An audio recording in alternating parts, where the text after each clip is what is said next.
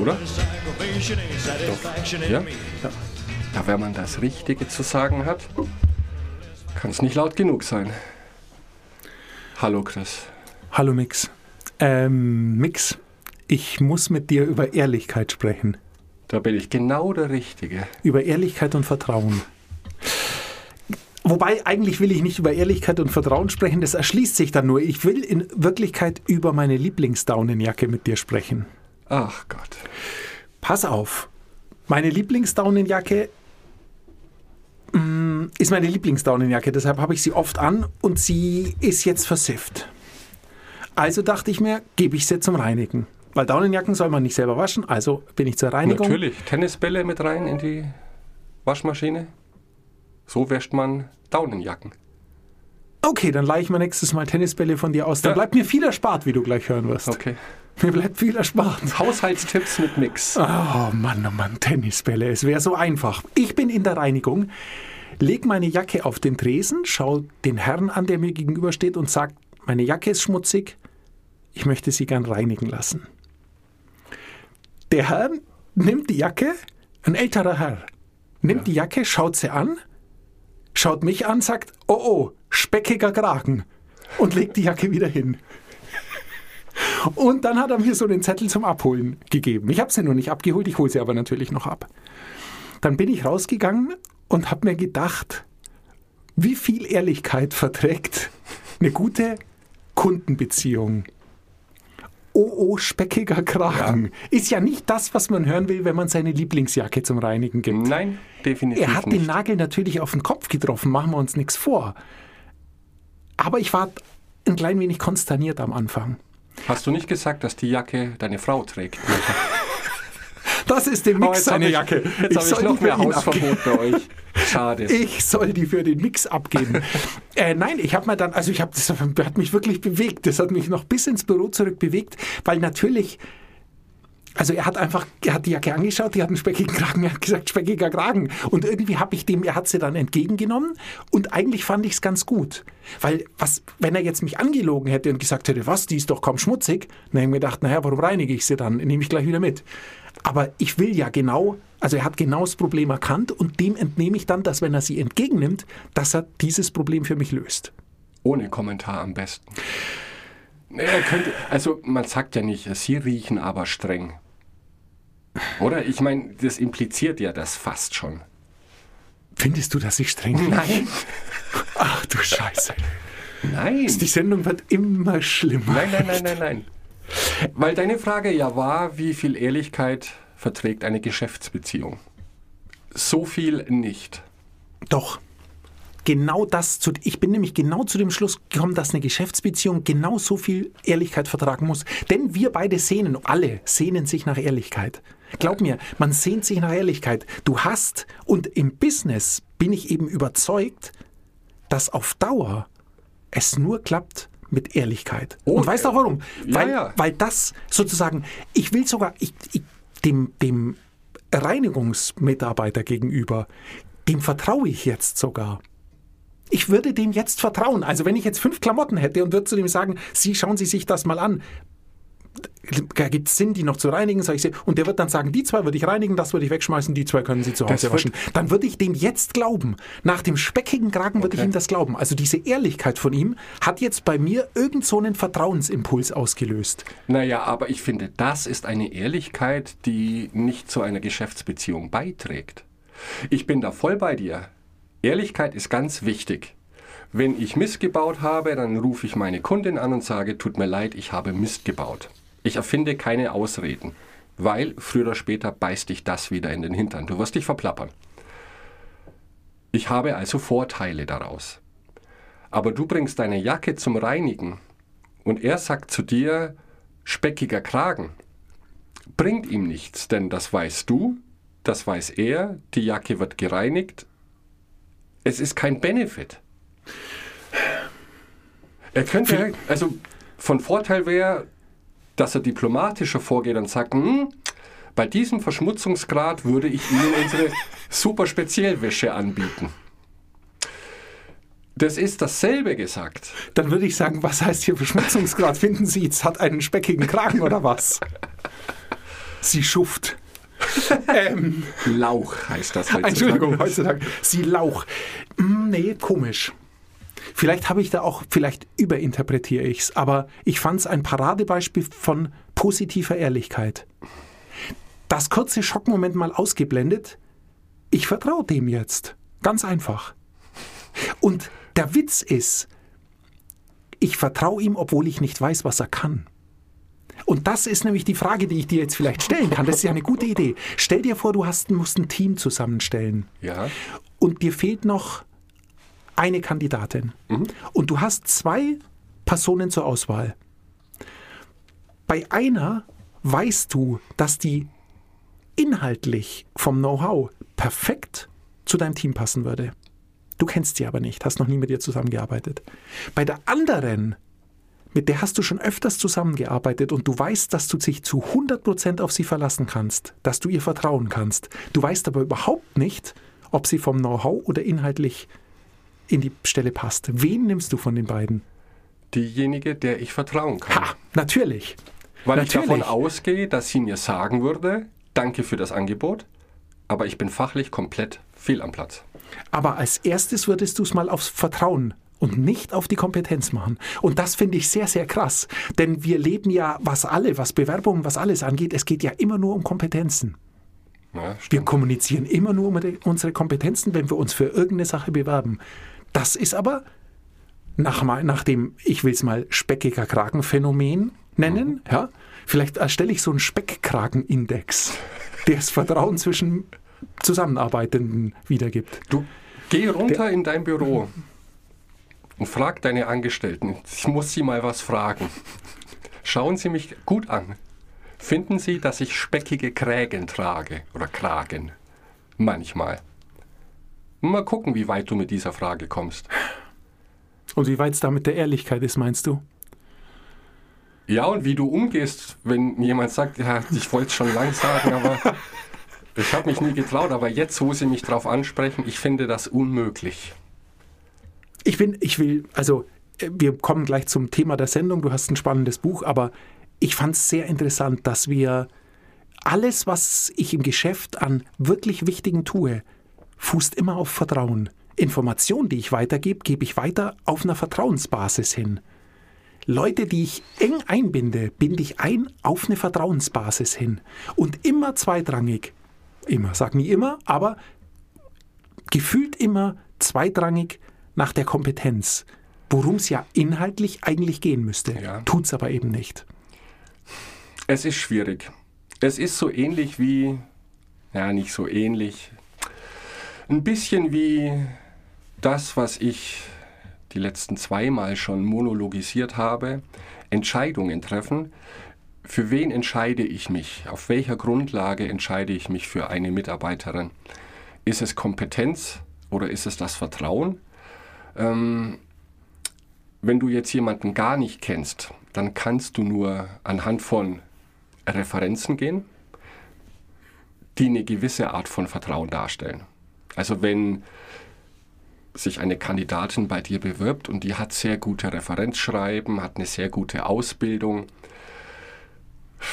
du musst die Entscheidung treffen, basierend auf etwas, wo du nicht vorhersehen kannst, aber wird wahrscheinlich auch auf Vertrauen basieren, weil du deinen Kollegen, die diese Referenzschreiben geschrieben haben, irgendwie vertraust, auch wenn du die nicht persönlich kennst. Oder weil man dann seinem Bauchgefühl vertraut. Das ist Weil ja das Allerschlimmste, um das, Gottes Das Willen, haben wir um ja gelernt. Gottes Aber, nein, aber sonst, ich meine, Empfehlungen, wenn jetzt du jemand empfiehlst, vertraue ich dir. Ja, Dass du mir niemand empfehlen würdest, der mir schadet oder keinen Benefit bringt für das, was ich was man. sowas ist immer heikel. Das, das ist tatsächlich ein sehr guter Punkt und äh, kannst du mir jemanden empfehlen? Hm. Ja, vielleicht. Nur ich habe auch keine, keine Vorstellung davon, wie gut ihr beide miteinander harmonisiert. Also ich kann dir vielleicht jemanden empfehlen für ein eng abgestecktes Feld, mit dem ich gute Erfahrungen gemacht habe. Das bedeutet aber nicht, dass ihr beide miteinander gute Erfahrungen macht. Manchmal funktioniert es einfach nicht. Das stimmt, aber wenn du einen Arzt brauchst und dir empfiehlt ein guter Freund einen Arzt, dann gehst du dahin. Natürlich, genau. Das ist der Deal, Vertrauen. Vertrauen ist so wichtig. Gibt es eigentlich Bücher über Vertrauen? Sollten wir mal ein Buch über Vertrauen lesen? Gibt es bestimmt. Ich lese gerade ein Buch, das mir ein guter Freund empfohlen hat. Der 0,1% Joker. Da sprechen wir aber noch drüber. Jetzt bist erstmal du dran. Wo sind wir stehen geblieben in deinem Buch? Ich habe nicht die geringste Ahnung. Das ist schon so lange her. Wie heißt dieses Buch eigentlich? Hm, das ist deine Sendung. Okay. Steige ich wieder nochmal ein in Smarter, Schneller, Besser, warum manche Menschen so viel erledigt bekommen und andere nicht. Ähm, die letzten zwei Folgen haben wir über Entscheidungen gesprochen, an dem Beispiel Pokern. Und das finde ich an diesem Buch generell sehr charmant. Es geht schon um die Wissenschaft von Produktivität. Und der Autor möchte zeigen, dass es heute wichtig ist, wie man denkt und nicht, was man denkt. Und er erzählt all diese Beispiele, es geht um Motivation, um Mitarbeiterführung, Entscheidungen treffen, sich Ziele setzen, beschreibt er immer anhand von schönen Anekdoten äh, aus dem wahren Leben, um hinter die Fassade zu gucken, weil er schreibt dann selber so diese Selbsthilfebücher, von denen wir auch schon einige hatten. Sind nicht alle super, weil, und das haben wir auch schon festgestellt, das eine funktioniert für dich, aber vielleicht nicht für mich. Deswegen hält er das generell schon ähm, sehr vage. Er hat da diese Stichworte wie zum Beispiel Motivation oder Entscheidungen treffen, aber er erzählt diese aus, den, aus einer persönlichen Perspektive von den Menschen, die er interviewt. Und das sind sehr interessante dabei. Wir haben über Annie Duke gesprochen, die eigentlich ähm, ihren Doktortitel machen wollte, dann professionelle Pokerspielerin wurde, die mittlerweile auch nicht mehr Poker spielt, sondern Vorträge hält darüber, wie man Entscheidungen trifft. Ganz interessant. Ob sie damit mehr Geld verdient als mit Pokerspielen? Nein, sicherlich nicht. Also kann ich mir nicht vorstellen. Nur sie hat ja nicht das Pokern begonnen, um Geld zu verdienen, sondern weil sie das interessant fand, wie bestimmte Menschen in bestimmten Situationen reagieren und ob man vielleicht Muster herausfinden kann, was letztendlich eine gute Entscheidung ist und was eine schlechte Entscheidung ist. Und in diesem Buch sind viele Geschichten. Da geht es um einen ähm, um Neurowissenschaftler, Verhaltensökonomen, Bildungsreformer, Generäle, das FBI und so weiter. Und wir waren ja bei den Entscheidungen stehen geblieben und warum Entscheidungen so schwierig sind. Und wir haben über die widersprüchlichen Zukünfte gesprochen. Und das ist die große Idee dahinter, dass wenn wir davon ausgehen, wir sollten eine Entscheidung treffen und müssten theoretisch die Zukunft vorhersehen, verstehen wir das falsch. Denn für uns, da wir in einer Realität leben, gibt es nur eine Zukunft. Aber die Zukunft ist in Wirklichkeit verschiedene Möglichkeiten, die unterschiedliche Wahrscheinlichkeitsgrade haben, dass sie eintreffen. Und unsere Aufgabe ist es, aus den unterschiedlichen Möglichkeiten, die sich uns bieten, die für uns beste herauszusuchen. Also wir sagen nicht die Zukunft voraus, sondern wir wägen die verschiedenen Möglichkeiten ab, die sich uns bieten können. Und im Jahr 2011 hat der CIA bemerkt, unsere Vorhersagen zur Weltpolitik gehen voll den Bach runter. Da stimmt überhaupt nichts mehr und haben sich an verschiedene bekannte Universitäten gewandt, um herauszufinden, Leute, gibt es eine Möglichkeit, wie wir unsere weltpolitischen Prognosen verbessern können. Das waren, glaube ich, zehn Universitäten. Acht Universitäten sind einen Weg gegangen und zwei davon einen ganz anderen. Wie würdest du vorgehen, wenn der CIA zu dir käme und sagte, Herr Huber, unsere Vorhersagen unserer Wissenschaftler die sind so weit teilweise am Ziel vorbei. Was könnten wir besser machen? Was würde dir spontan einfallen, um Prognosen, die Zukunft vorherzusehen, im Prinzip? Was die weltpolitische Lage angeht, nix, keine Ahnung. Generell, das muss nicht die weltpolitische Lage sein, aber du musst bestimmte Prognosen treffen oder nimm den Aktienmarkt. Ähm, was kann man tun, um darin besser zu werden? Also Was? Habe ich dich erwischt. Oh gell? mein Gott, die Zukunft vorhersagen. Äh, Nein, aber gut. Es ist nicht Glaskugel, sondern Ja, aber es ist ja die einzige äh, valide Datenbasis, die mir zur Verfügung steht, ist ja die Vergangenheit. die Vergangenheit, richtig? Ich muss also die Vergangenheit anschauen und ich Ja. muss sozusagen, ich muss gucken, was waren gravierende Einschnitte in der Vergangenheit und was waren die Begleitumstände, die zu diesen gravierenden Mhm. Veränderungen beigetragen haben. Wenn ich dann ein Sammelsurium an Begleitumständen äh, Umständen habe, dann kann ich mir überlegen, okay, mit welcher Wahrscheinlichkeit treten all diese Begleitumstände oder andere Kombinationen davon aus wieder ein und was wird es dann in Zukunft eventuell für Auswirkungen haben. Genau. Und genau so haben das acht der zehn Universitäten gemacht. Natürlich mit dem Hintergrund noch, okay, wir müssen jetzt die Poli weltpolitische Lage vorhersehen. Wir holen uns Politikwissenschaftler, Spezialisten. Wir gucken auf die Vergangenheit und sammeln so viele Informationen wie nur irgend möglich und geben sie den besten Köpfen in diesem Gebiet, um die Vorhersagen verlässlicher zu machen. Naja, wir sprechen hier von der CIA. Genau das haben die ja gemacht. Ich meine, die haben jetzt nicht eine Verkäuferin bei McDonald's gefragt, ähm, was macht Putin die nächsten 20 Jahre, sondern die haben Spezialisten befragt, haben Informationen gesammelt ohne Ende. Hat nichts funktioniert. Zwei Universitäten, Pennsylvania und Berkeley, haben das Gegenteil versucht. Die haben versucht, können Durchschnittsbürger ohne Ausbildung auf einem bestimmten Bereich bessere Vorhersagen treffen als alle Wissenschaftler, die die CIA bislang beschäftigt hat. Ja, War ja klar. ja gut, man kann immer noch sagen, das ist jetzt Zufallstreffer, weil die Zukunft vorhersehen ist manchmal eine 50-50-Geschichte. Ja, gibt es Krieg da, ja oder nein? Manchmal sagt man das Bauchgefühl, äh, wahrscheinlich nicht. Aber die Idee war, gib einem Durchschnittsmenschen, und mein Gott, er hat uns beide gemeint, ja, gib einem Durchschnittsmenschen einen Crashkurs in Recherche und in einen Crashkurs in Wahrscheinlichkeitsrechnung. Und die sind genauso gut wie jeder Wissenschaftler auf einem bestimmten Gebiet. Und das gibt Hoffnung, finde ich, dass auch wir beide lernen können, durch logisches Denken, ohne Bauchgefühl, bessere Entscheidungen zu treffen. Denn du hast das Bauchgefühl heute auch schon angesprochen. Wir treffen Entscheidungen ja oft mit dem Hintergrund, wie wir uns die Zukunft erhoffen und wünschen. Was natürlich komplett menschlich ist, aber auch vollkommen irrational. Und jetzt muss ich dann doch nochmal, das habe ich versprochen, äh, aufs Heiraten kommen, wofür ich viel Schimpfe bekommen habe, aber das sind nicht meine Theorien, okay? Egal was hier passiert jetzt, das ist nicht von mir. Man heiratet ja eigentlich, und eigentlich streiche ich jetzt, weil man verliebt ist, also auf seine Gefühle hört. Ja? Und es ist auch klar, dass du niemanden heiraten wirst, zumindest in unserer Gesellschaft nicht, den du nicht magst. Das heißt, die Entscheidung ist schon gar nicht mehr so breit gefächert. Mache ich es mach ich's oder mache ich es nicht, sondern ja oder ja, machen wir. Weil wir uns erhoffen, dass wir von dieser Aktion profitieren.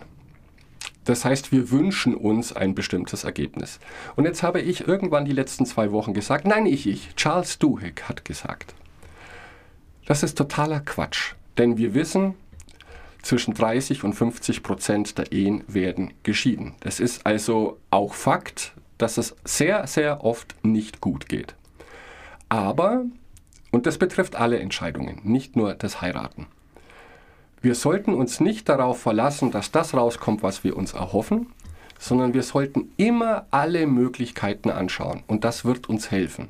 Nicht, um dann vielleicht zu sagen, nee, du, lass mal gut sein, sondern wenn ich weiß, statistisch gesehen, die meisten Ehen zerbrechen nach dem zweiten Kind. Oder das berühmte verflixte siebte Jahr. Oder die Wahrscheinlichkeit, dass einer von beiden fremd geht, liegt bei so und so viel Prozent. Dann kann ich mich nicht abschrecken lassen. Aber im Vorhinein, und das finde ich sehr spannend, mit diesen Umständen auseinandersetzen, kann sagen, die Chance, dass wenn wir unser zweites Kind haben, dass es dann vielleicht ein bisschen kriselt, ist normal. Das betrifft so und so viel Prozent aller Ehen. Ich bin darauf vorbereitet und was kann ich jetzt schon dafür tun, damit mich diese Situation nicht wie ein Hammer trifft, sondern dass ich denke, hm, war irgendwie schon fast mit eingeplant auf diesem Weg unserer Ehe. Wir können von Anfang an dagegen steuern. Und das finde ich eine ganz neue Art zu denken. Nicht nur was das Heiraten angeht, sondern Entscheidungen treffen. Ich sage mal, bestimmte Dinge kann ich sagen, zu 60 Prozent tritt das dann ein. Den Deal gehe ich ein. Ich weiß aber, zu 40 Prozent kann was passieren. Wenn ich mich schon vorher damit beschäftige, bin ich auf diese Situation vorbereitet und kann mir im Moment der Entscheidungstreffung schon überlegen, wenn es passiert, wie gehe ich vor? Oder was kann ich jetzt schon im Vorfeld dafür tun, dass es gar nicht zu der Situation kommen wird? Weißt und du, das warum? finde ich super. Es ist grandios und weißt du warum? Weil es dir die Entscheidung erleichtert. Wenn du nämlich, ich muss vom Heiraten weggehen, es ist Heiraten und Statistik kann ich nicht, es kann, Ja, ich kann es ich nicht hab ja bringen. auch ich kann es nicht bringen. Überall blaue Flecken. Der Trick wäre natürlich nach dem ersten Kind Zwillinge bekommen, dann hat man das zweite Kind überwunden. Nein, ich muss ähm, andere Entscheidungen, was du gerade gesagt hast. Du hast, stehst vor einer Entscheidung und weißt, zu 60 Prozent tritt die gewünschte Zukunft ein und zu 40 Prozent nicht. Wenn die 40 Prozent der ungewünschten Zukunft eintreten, darauf bereite ich mich jetzt vor. Und das ist so fantastisch, weil wir das nicht tun. Nein, wir tun, das, nicht. Wir, wir bereiten uns auf die 60 Prozent vor. Das mache ich dann und dann und dann und dann bei einem Projekt. Wir bereiten uns immer auf die 60 Prozent vor. Wenn wir uns aber parallel auf die 40 Prozent vorbereiten, was du empfohlen hast, dann sind wir nicht nur gewappnet, wenn sie denn eintreten, nein, wir wissen im Vorhinein auch, oh weh, diese 40 Prozent, ich habe versucht, mir eine Lösung, eine Prophylaxe oder eine Lösung, wenn es eintritt, einfallen zu lassen, gibt es aber nicht. Und wenn ich das mal weiß, weil ich mich damit auseinandergesetzt habe, dann ist meine Entscheidung 60-40 nämlich eine ganz andere, als wenn ich weiß, okay, 60-40, aber kommst zu der 40-prozentigen Wahrscheinlichkeit, Ja. dann dauert mein Projekt zwar um 30 Prozent länger und kostet ein paar tausend Euro mehr, aber am Schluss komme ich zum gleichen Ergebnis. Genau. Wenn ich aber sehe, hey, wenn diese 40 Prozent eintreten, ist es aus, weil ich keine Lösung habe. Ich kann es prophylaktisch nicht im Vorhinein verhindern und wenn es eintritt, gibt es nichts mehr, was ich tun kann. Dann muss ich es mir nochmal gut überlegen, ob mir 60, 40 reichen oder ob ich ein anderes Projekt suche, wo ich Genau. 20, 80 habe oder bei den 40 oder vielleicht auch 50 Prozent, bei denen es nicht so läuft, wie ich es mir hoffe, aber da dann einen Plan B habe, mit dem ich es umsetze. Eine grandiose Idee, Max. Ja, und vor allem, weil man es kombinieren kann mit Emotionen. Und Emotionen sind das Schönste, wenn sie gut sind und wichtig. Aber auch in diesen Fällen genieß die Emotion und bereite dich doch darauf vor, dass die Wahrscheinlichkeit da draußen sehr, sehr hoch ist, dass es vielleicht schief geht. Nicht das eintritt, was du dir wünschst. Aber für diese Situationen gibt es klare Lösungen. Und noch charmanter finde ich fast, äh, komm runter jetzt mal von dieser Wolke 7, so schön die ist. Ähm, das ist eine lebensentscheidende Entscheidung, im besten Fall zu sagen, ich heirate dich. Aber denk schon daran, es können schlechte Tage kommen. Du bist nicht allein. Ja, das passiert vielen so. Und es gibt auch genug Bücher, Kurse zu sagen, wenn es soweit ist, während den Anfängen, schaut euch schon mal die Zeichen an, was passieren kann. Ich weiß, ich weiß, ich weiß. Ich gehe jetzt auch weg vom Heiraten. Du Liegt musst weg auch vom Heiraten. weg. Nein, es ist, das ist emotional Es- es und geht um- hormonell gesteuert. Du kannst nicht, dann kommt Schatz, ich liebe dich, magst du mich heiraten? Und wenn wir dann sieben Jahre zusammen sind, schau mir dir dieses Excel-Sheet an. Ich habe genau Nein, nein, vorbereitet, nein, du was musst wir das tun jetzt können. wieder alles- Oh mein Gott. Ich meine, es gibt ja auch Verträge, oder? Ja, Ja. Ist es unromantisch oder ja ist es ist es, clever? nein, es ist unromantisch. Aber es ist clever. ich, kann sein, weiß ich nicht.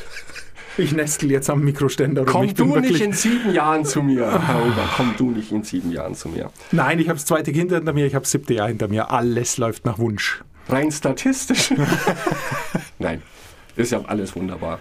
Also mehr weg, sich nur, ich meine, hoffen, habe ich zu dir auch gesagt, ähm, dass das ein kleines Thema werden könnte heute. Hoffnung. Ähm, Hoffnung ist gefährlich manchmal. Also meine Theorie ist ja, ich kann auf bestimmte Dinge hoffen, über die ich keine Kontrolle habe. Jemand ist krank und ich hoffe, er wird gesund. Ich kann es nicht beeinflussen, weil ich kein Arzt bin. Aber wenn ich jetzt in der Arbeit mit Hoffnung arbeiten würde, wäre das schon sehr, sehr oft schiefgegangen. Und ich finde, dieser Begriff wird dann auch fast ein bisschen inflationär äh, verwendet. Denn wenn ich mich anstrenge und etwas mache und dann sagen muss, ich hoffe, dass es gut geht, müssten wir zurück zur Ehrlichkeit am Anfang der Show. Vielleicht ehrlich sein und ganz tief in uns reingehen und überlegen, habe ich wirklich alles dafür getan? Weil wenn ich alles dafür getan habe, was in meiner Macht steht, dann brauche ich nicht hoffen. Dann geht es entweder gut oder es geht schlecht. Weil ich kann meinem Kunden bestimmte Dinge anbieten, die er einfach nicht haben will. Und das ist legitim. Aber ich brauche nicht hoffen, dass dieses Projekt dann gut geht. Dafür muss ich schon selber sorgen. Der böse Blick. Leute, wenn ihr diesen Blick sehen könntet. Ich hoffe, es klappt. Hm. Kann ich mich, nein, fällt mir nichts dazu ein. Ich finde es gut. Ich hoffe oft, dass Dinge klappen. Obwohl ich perfekt vorbereitet Ja, bin. bei deiner Situation ist das etwas anders. Wir haben Entscheidungen. Und ich habe deswegen so sehr auf dieses Thema Entscheidungen beharrt, weil ich immer mehr zu dem Schluss komme, dass wenn wir hier über Produktivität sprechen und Produktivität im Sinne von, wie kriege ich das weg, was ich einfach tun muss, um vielleicht noch mehr Zeit und Raum für Dinge zu haben, die mir Spaß machen, beruht das alles auf Entscheidungen. Ich muss eine Entscheidung treffen und muss die natürlich dann umsetzen. Und wenn ich eine Entscheidung getroffen habe, muss ich Ziele setzen. Ich erzähle dir noch eine kurze Geschichte. Ich bin jetzt im Monologisiermodus. 1967 über den Sechstagekrieg zwischen Israel, Ägypten, Jordanien und Syrien.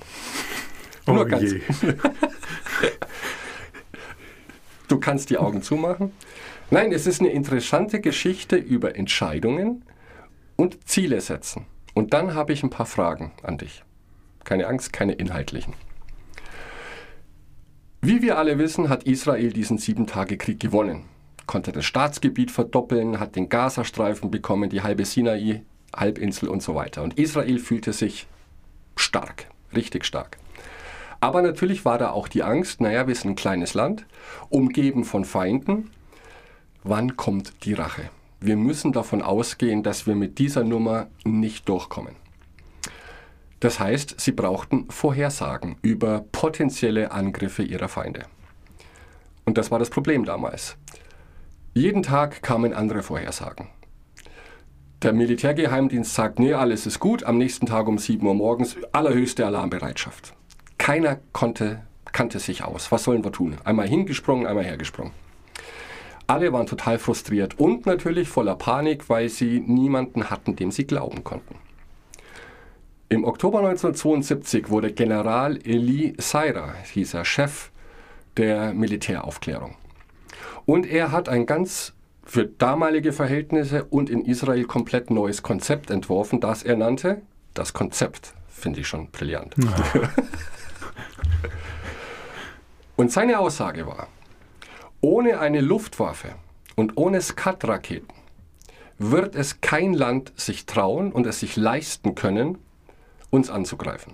Denn unsere Luftwaffe ist hundertmal so stark. Schlag mich tot, ich weiß es nicht. Also eine rein nicht emotionale, sondern rein logische Begründung, warum Israel nichts zu befürchten hat vor seinen Gegnern. 1973 kam es dann zu großen Truppenaufläufen entlang des Suezkanals. Und alle sind voller Panik ausgeflippt. Nur unser General war cool und hat gesagt, Leute, mein Konzept. Die haben nach wie vor keine Luftwaffe.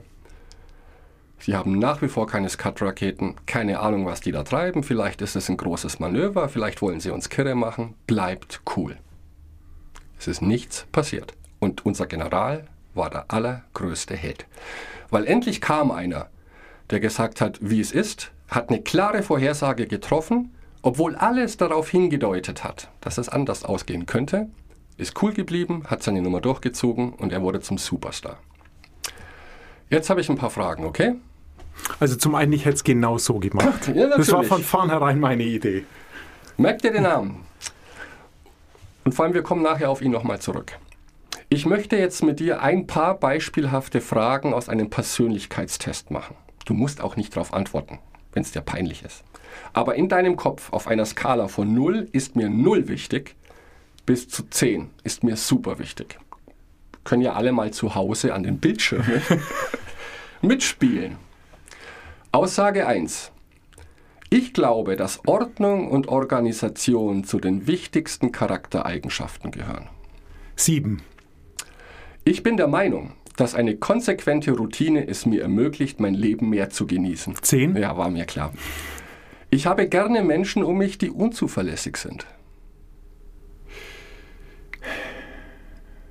Es ist keine Fangfrage. Es, hier steht wirklich unzuverlässig sind. Wie sage ich es jetzt, ohne dich zu kränken? nein, nein, fünf. Ich mag es, mit Menschen zu tun zu haben, deren Ansichten sich von meinen sehr unterscheiden.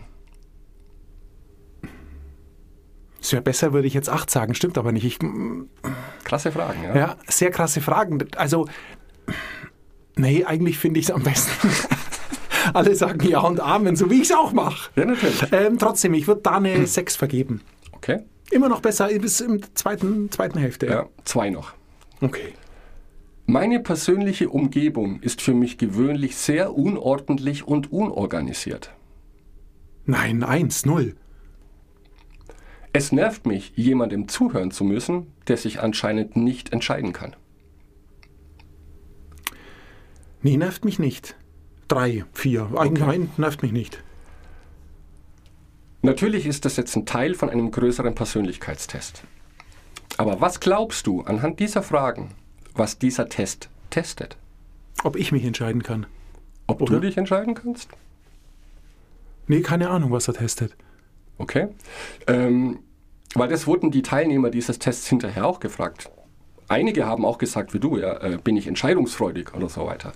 Die meisten haben aber gesagt, dieser Test testet oder möchte meine Meinung herausfinden, ob ich eher ein ordentlicher, organisierter, strukturierter Typ bin und wie ich damit umgehe, wenn mein Umfeld ein bisschen chaotisch ist. Kann ich das vertragen oder flippe ich dann komplett aus? Ja?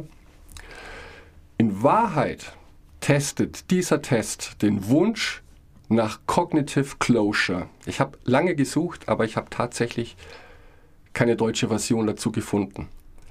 Also er testet den Wunsch, das Bedürfnis eines Menschen nach dem Abschluss von Handlungen und Ereignissen, aber auch das Bedürfnis von Menschen auf ihre Fragen klare Antworten zu erhalten.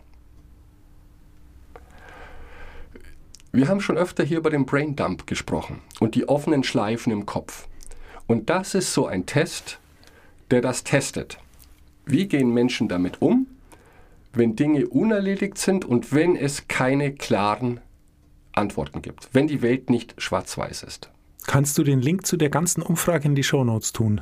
Werde ich suchen? Würde ich mich sehr rein. interessieren, weil Und nächste Woche, wenn ich nochmal darf, würde ich gern erstmal aufklären, was mit unserem General passiert ist.